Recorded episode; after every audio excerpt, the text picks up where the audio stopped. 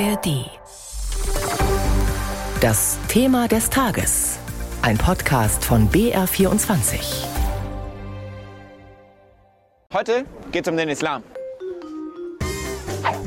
Der Islam ist nach dem Christentum die zweitgrößte Religion der Welt. 1,5 Milliarden Gläubige gibt es weltweit. Das Wort Islam ist arabisch und bedeutet Hingabe. Hier kommt der Islam-Check.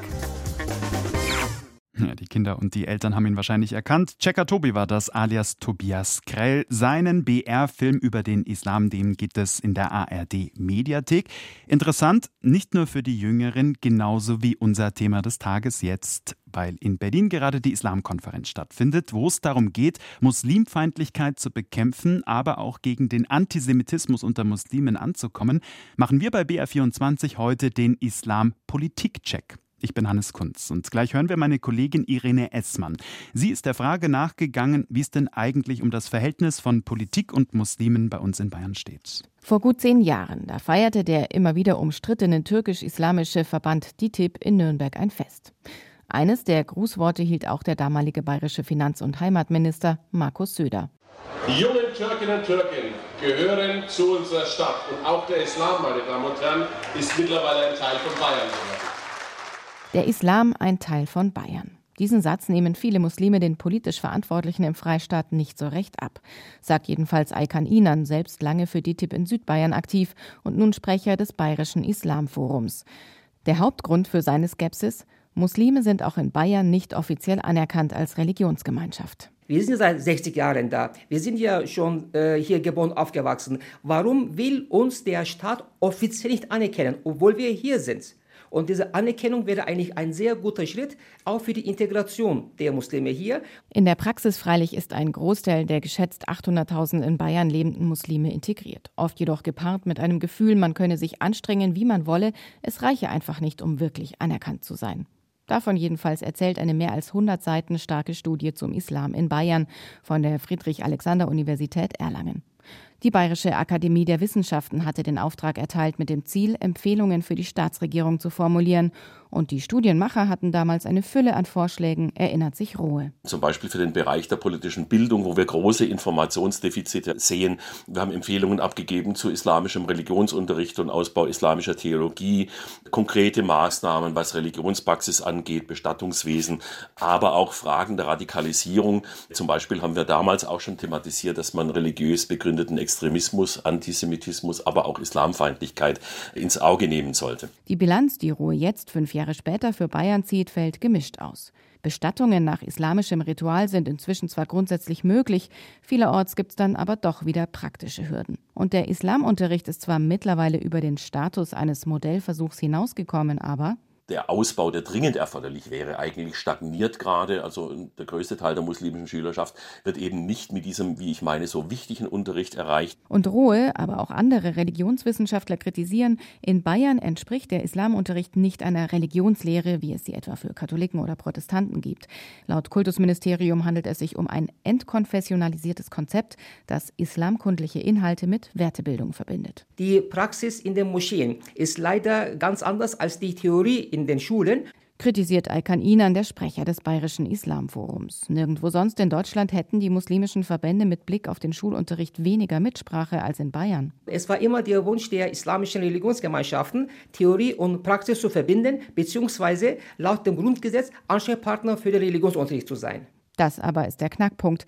Die bayerische Staatsregierung beruft sich darauf, dass, Zitat, die Islamverbände keinen Vertretungsanspruch und keine Vertretungsberechtigung für die Muslime in Bayern haben. Sprich, es gibt keinen einheitlichen Ansprechpartner und ohne Ansprechpartner keine Anerkennung als Religionsgemeinschaft.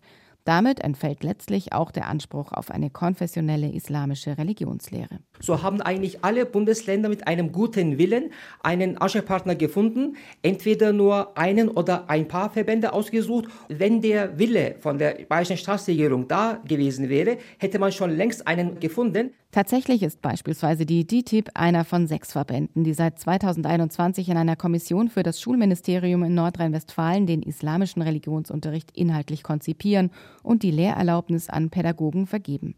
In Bayern undenkbar. Nach israelfeindlichen Äußerungen der türkischen Religionsbehörde Dianet, der die DITIB untersteht, ist diese Zusammenarbeit in Nordrhein-Westfalen nun allerdings auch auf dem Prüfstand.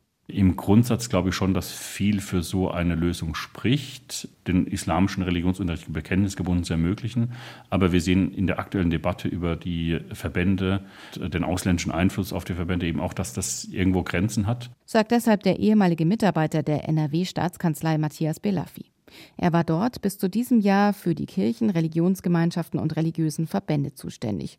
Nun leitet er das katholische Büro Bayern, hat quasi die Seiten gewechselt und betreibt jetzt Lobbyarbeit für die Kirche. Er ist hin und her gerissen zwischen dem NRW-Modell und dem bayerischen Weg beim Islamunterricht. Grundsätzlich aber ist er der Meinung, ich glaube, das ist wichtig, damit es eben keine Radikalisierungen, und das betrifft ja jetzt nicht nur den muslimischen Bereich, das gibt es im kirchlichen Bereich ganz genauso, zuzulassen, sondern zu sagen, nein, Religionen müssen in die Mitte der Gesellschaft. Und dann haben sie, glaube ich, eine, eine gesellschaftlich produktive Kraft und keine zersetzende. Deshalb wäre mein Plädoyer immer dafür, ja, Religionspolitik im Sinne dessen, Religion in die Mitte der Gesellschaft hineinzuholen. Doch welchen Stellenwert hat die in Bayern im Hinblick auf die Muslime?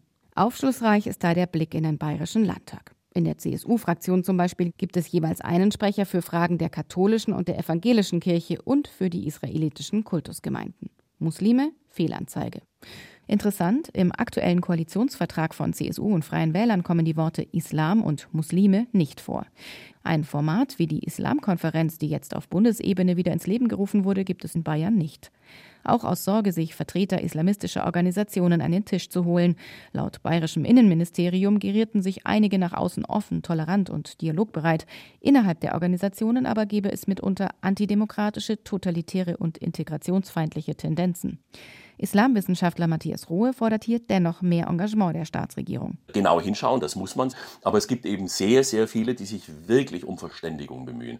Und ich denke, wir täten insgesamt gut daran, gerade solche Organisationen oder Personen zu unterstützen, dass man einfach auch sieht, auch in der muslimischen Bevölkerung, ja, ähm, wir werden angenommen, uns wird dann auch gleichberechtigte Teilhabe letztlich ermöglicht. Denn sonst geht eben auch Vertrauen in den Rechtsstaat verloren. Die politische Ebene in Bayern habe sich zurückgezogen, so die Analyse des Islamwissenschaftlers. Von einem blinden Fleck sprechen gar die Landtagsgrünen. Sie hatten im vergangenen Jahr den Antrag gestellt, einen runden Tisch der Religions- und Weltanschauungsgemeinschaften in Bayern zu errichten. Ein Antrag, der abgelehnt wurde. Die religionspolitische Sprecherin der Grünen, Gabriele Triebel, fordert nun weniger Populismus und mehr differenzierte Auseinandersetzung mit dem Thema Religion dass wir mehr miteinander und nicht übereinander sprechen. Und zwar gerade jetzt, findet der Islamwissenschaftler Matthias Rohe. Denn es gehe darum, Muslime fair und gleichberechtigt zu behandeln. Und in dieser Richtung kann der Staat vielfältige Signale geben, indem er sehr deutlich macht, äh, selbstverständlich wenden wir uns gegen Extremismen aller Art und die gibt es nun bedauerlicherweise auch im muslimischen Spektrum.